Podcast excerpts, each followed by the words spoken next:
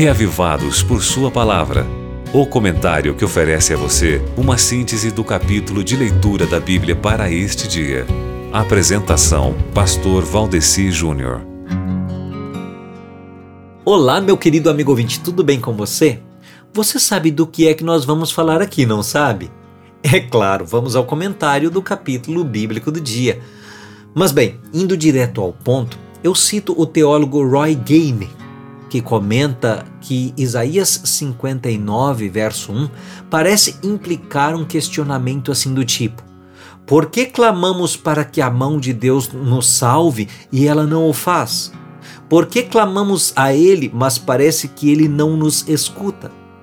Sabe, meu querido irmão, Isaías responde que Deus é capaz tanto de salvar quanto de escutar. Agora, porque ele, pelo menos aparentemente, não faz nenhuma dessas duas coisas, daí é outro assunto. Sabe, amigo ouvinte, se Deus escolhe ignorar seu povo, não é porque isso seja um desejo dele. Não.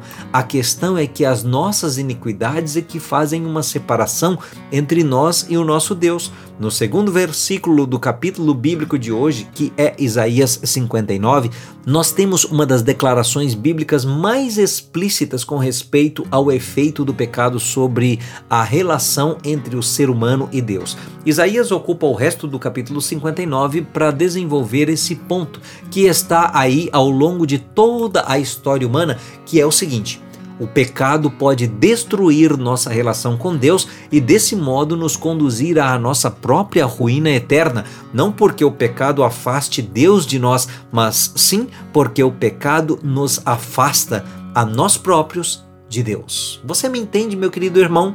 Então, se você está em pecado, não perca tempo. Dobre os seus joelhos, peça perdão a Deus e procure não pecar mais, tá certo? Porque estar em pecado é estar separado dele. Mas se você cair em pecado, nunca pense que essa barreira é intransponível. Pode até ser intransponível para você, mas para ele não. Então clame a ele, porque ele estará sempre disposto a transpor essa barreira e salvar a você, meu querido. Basta você clamar, tá certo? Medite sobre isso hoje em Isaías 59.